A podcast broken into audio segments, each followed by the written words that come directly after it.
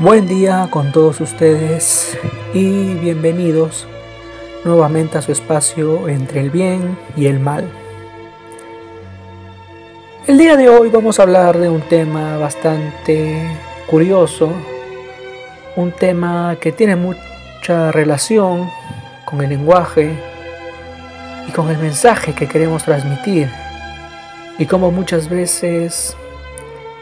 estos mensajes guardan un secreto que va más allá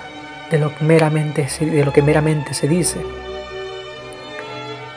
Este programa está titulado La riqueza de un mensaje encriptado. El lenguaje desde sus inicios ha permitido al hombre expresar todo aquello que piensa y siente a través de diferentes medios, ya sean verbales o no verbales, como por ejemplo las señas. Pero conforme esta capacidad fue evolucionando a la par con la mente, fue volviéndose cada vez más compleja a un punto tal que ya no solo buscaba decir aquello que podía percibir en su entorno de manera directa, pues pretendía ahora conectarse a ese universo del más allá que no comprendía y que se iba gestando en su psique, por lo que trató de reflejarlo a través de mensajes en clave, naciendo así el lenguaje alegórico. La alegoría tiene diversas definiciones. Una de las más interesantes que podemos ver es la que nos da Pedro Calderón de la Barca en su auto sacramental llamado El verdadero Dios Pan. En este nos dice, la alegoría no es más que un espejo que traslada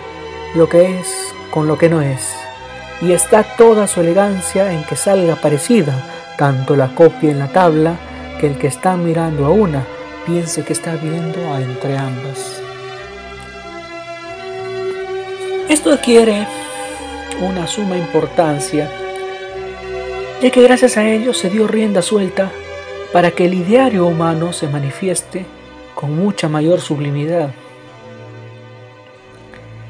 Muchas veces tendemos a asociar los relatos mitológicos con sucesos de ficción, pero es necesario asimilar que estos no son simples resultado de la inventiva, sino que dimanan de una forma de disfrazar la realidad. Pues a fin de cuentas, toda fantasía narrada desde épocas muy remotas, a través de recursos metafóricos donde suelen primar acontecimientos sobrenaturales, buscaban transmitir una verdad y así conectar lo insignificante de la vida humana con el cosmos y la divinidad justificando de esa manera acontecimientos trascendentales como podrían ser la fundación de una nación o el nacimiento de una religión.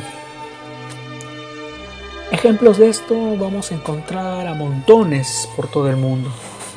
Ya desde la primera epopeya de la humanidad, que es la epopeya de Gilgamesh, ya se pretendía dar un mensaje encriptado sobre el poder y sobre la búsqueda de la inmortalidad. En nuestro entorno, bueno, si nos remontamos al Perú, en el norte, tenemos la historia de Nailam, la cual explicaba el origen de la civilización en esa región, de la, en Lambayeque. Algo curioso, ¿no? Y la leyenda más o menos narra que de una lejana tierra llegó en una balsa un poderoso gobernante llamado Nailam, que venía con un grupo, con un pequeño ejército, portaban a un dios labrado en piedra verde, y este enseñó diversas artes a los pobladores del lugar. Cuando su misión estaba cumplida, este se convirtió en un ave y voló y se perdió en el cielo. Otra de las leyendas importantes en el Perú es la leyenda de Manco Cápac y Mama Oglio, aquella pareja que surgió del lago Titicaca buscando un lugar para fundar una nueva ciudad. Estos se encontraron encima de un cerro, no recuerdo bien el nombre, y allí hundieron un báculo, el cual les indicaba que allí deberían fundar el nuevo, el nuevo reino. A los pobladores del lugar les empezaron a enseñar diversas artes, el cultivo, la textilería, etc. Parecida también es la leyenda de los hermanos Ayar. Y lo que buscaban es una justificación para el establecimiento de la ciudad del Cusco y que posteriormente sería el imperio inca. Muchos de los imperios tienen esa característica de estar relacionada su fundación con relatos fantásticos, pero que guardan un mensaje profundo dentro de ellos. Uno de estos es la Eneida de Virgilio, eh, la cual relata la partida del héroe Eneas tras el asedio de Troya cargando a su padre Anquises en hombros, todo todo un periplo, ah, recorrió varios lugares, llegó incluso hasta Cartago, donde se enamoró de la reina Dido,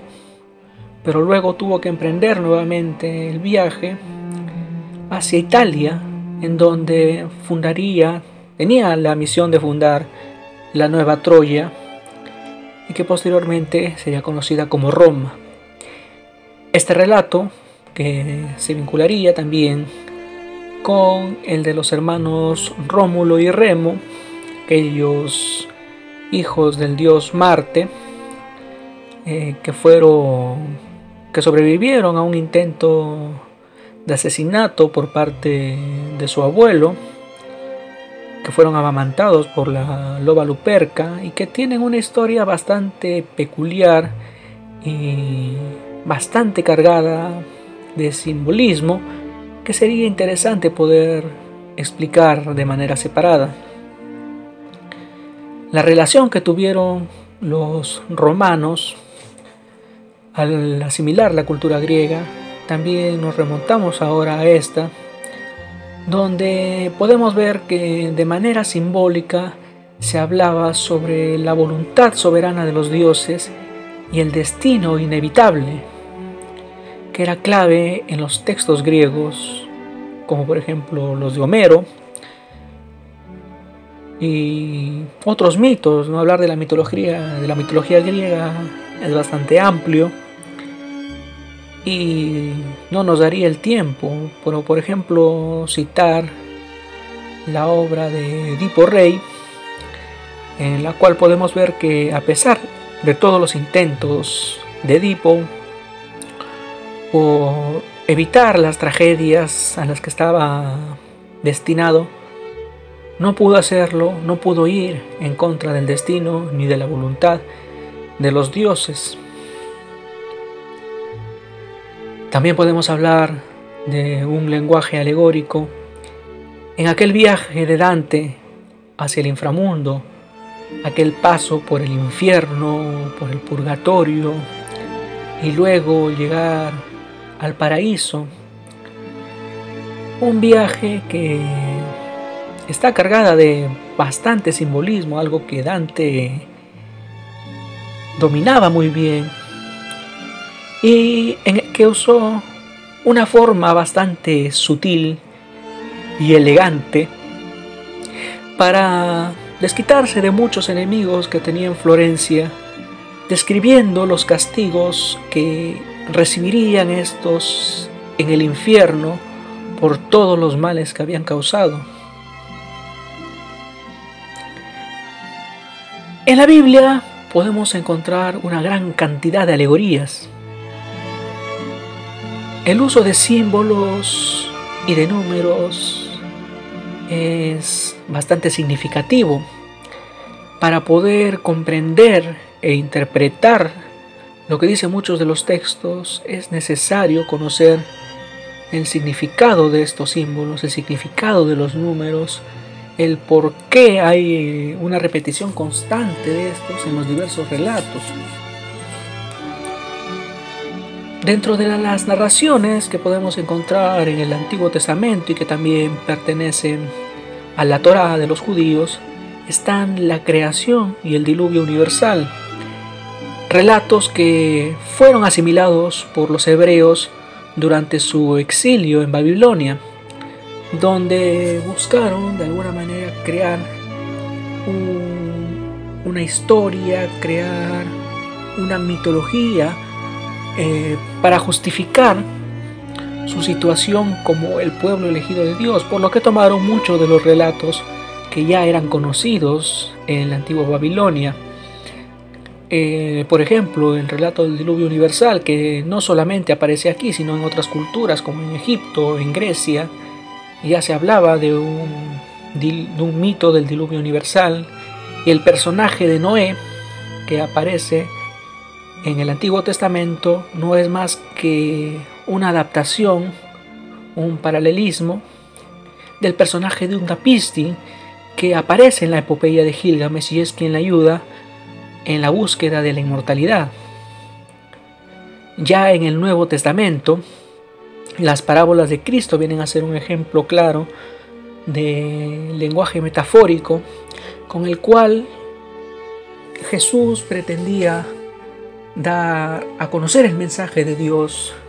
aquello que esperaba Dios de los hombres, a través de relatos que simbolizaban situaciones cotidianas, situaciones simples, para que puedan ser entendidos por la, por, la gente del pueblo. Y cómo no olvidar el libro más simbólico, el libro más, en cierto modo, oscuro de la Biblia, que es el Apocalipsis de San Juan, un libro de las revelaciones, que muchos suelen asociar con profecías del fin del mundo y del juicio final, pero que no vendría a ser otra cosa que un mensaje en clave escrito por Juan desde la isla de Patmos, donde estaba exiliado, para brindar un mensaje de esperanza a los cristianos para que puedan resistir aquella persecución que venían sufriendo por parte de los romanos. Mucho se habla, por ejemplo, de la bestia de siete cabezas, que no es otra que Roma, por las siete colinas. Se habla de el número de la bestia, que es el 666. 666 que en primer lugar no se escribía de esa manera, ya que en ese tiempo aún no existía la numeración arábiga, sino que era escrita en números romanos y que al asignar un valor numérico a cada una de las letras, lo que nos daba eh, por resultado era un nombre que muy probablemente haya sido el del emperador Nerón, el cual había sido muy duro y nefasto con respecto a los cristianos, a quienes los había perseguido y dado muerte de maneras muy crueles. Bien, en la filosofía se ha convertido en un recurso sustancial el lenguaje alegórico. Claro ejemplo de ello es lo que buscaba Platón al tratar de dar un, mensaje sobre la visión del mundo a través de la alegoría de las cavernas, aquella que nos dice de que la gente en su mayoría vive en una cueva oscura donde lo único que ve es la sombra proyectada por unos personajes desde afuera a través de una luz pero que más allá de eso hay otra realidad y que son pocos los que se aventuran a descubrirla y, una vez que la descubren quedan tan maravillados por esta que cuando, cuando pretenden darla a conocer a todos aquellos que están cegados dentro de las cavernas, no reciben más que insultos y amenazas. Otra alegoría importante es la dialéctica del amo y el esclavo, postulada por Hegel, y la cual busca dar una teoría del desarrollo de la autoconciencia. En el mundo del arte, este se encuentra intrínseco. Podemos decir que es el idioma de los poetas. La simbología que se presenta en muchas obras buscan dar un mensaje más allá de lo manifestado. En la pintura el color suele tener muchos significados. Si yo quiero plasmar algo alegre, algo vivaz, suelo utilizar los colores cálidos como el rojo, el amarillo, el naranja. Pero si quiero expresar tristeza, primarían los colores fríos como el azul, el verde, el violeta. Pero también tiene mucho que ver la composición, la forma, cómo están ordenadas los, los objetos, cómo están dispuestos en el cuadro, la perspectiva que se utiliza, son claves en las obras de todos los grandes maestros. Y si hablamos de alegoría, justamente en la pintura, no podemos dejar de mencionar a Jerónimos el Bosco, aquel que tiene una obra bastante compleja de descifrar, de interpretar, famoso El carro de Eno o el archiconocido Jardín de las Delicias, aquel tríptico que nos va dando mientras, más, mientras va, vamos pasando cada una de las partes, vamos viendo que la cantidad de simbolismo va aumentando desde que vemos el inicio en la creación, luego el de en medio con esos palacios oníricos y una serie de eventos bastante confusos hasta llegar a la última parte donde hace una especie de alegoría al infierno o al juicio final, bastante oscura, pero que lleva un mensaje que será bueno que cada uno de nosotros intentemos analizar. Otro, otro gran pintor que cabe mencionar dentro de estos es Sandro Botticelli, que pintó obras alegóricas como la calumnia de, la calumnia de Apeles y quizás el más famoso, la alegoría de la, la alegoría de la primavera, la cual pintó para Lorenzo de Medici, Lorenzo el Magnífico, una pintura que está cargada de la cultura humanística y neoplatónica, donde podemos observar, por ejemplo, en un lugar al dios Mercurio, que según se dice es una representación de Giuliano de Medici, hermano de Lorenzo, aquel que fuera asesinado de 19 puñaladas en la puerta de la Catedral de Florencia, y también una imagen que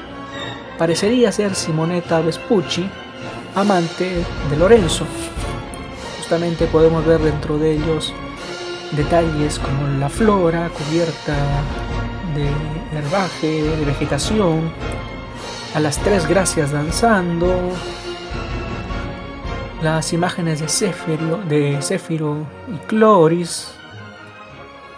En fin, no, no solamente en obras de ellos, sino también en obras de Leonardo, obras de Rafael, de Donatello. En todas las obras en general está presente este tipo de lenguaje. No solamente lo plasmado ahí, la visión simple de lo que puede existir, sino que es lo, lo que está más allá y lo que quería darte a entender el artista. Y todo lo que se ha dicho hasta ahora no puede ser solo interpretado por la simpleza de lo literal, sino que debemos apelar a métodos más profundos de lectura,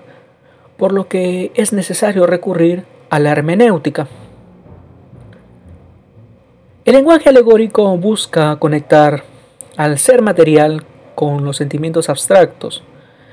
Gran parte de nuestra tradición y legado cultural ha llegado a nosotros en esta forma, por lo que más allá de solo preservarlos, más allá de solo conocerlos, ¿no? tantas historias, tantos mitos y leyendas que existen en nuestros pueblos, que buscan explicar algo. ¿no? Todo mito tiene una parte de verdad, por lo que es necesario sumergirnos en ello y descifrar ese mensaje ancestral, ese mensaje que los antiguos querían brindarnos. La riqueza de estas expresiones llega incluso a superar con creces nuestro lenguaje coloquial o nuestro lenguaje técnico. Escuché alguna vez al teólogo chileno Hugo Cepeda en una disertación que daba para una universidad y mencionaba sobre la grandeza y la importancia del lenguaje alegórico. Y planteaba la pregunta, cuando hablamos de dolor humano, ¿quién lo expresa mejor? ¿Un poeta o un patólogo? Una pregunta que todos personalmente debemos responder. Pero yo digo que, dado ese motivo, cuando la ciencia no tiene la capacidad de explicar aquello que nos emociona, es mucho más efectivo recurrir a la poesía. Bien, esto fue todo por hoy. Agradecemos mucho a todos los que nos vienen siguiendo hasta aquí y esperamos vernos en el siguiente capítulo. Hasta la próxima.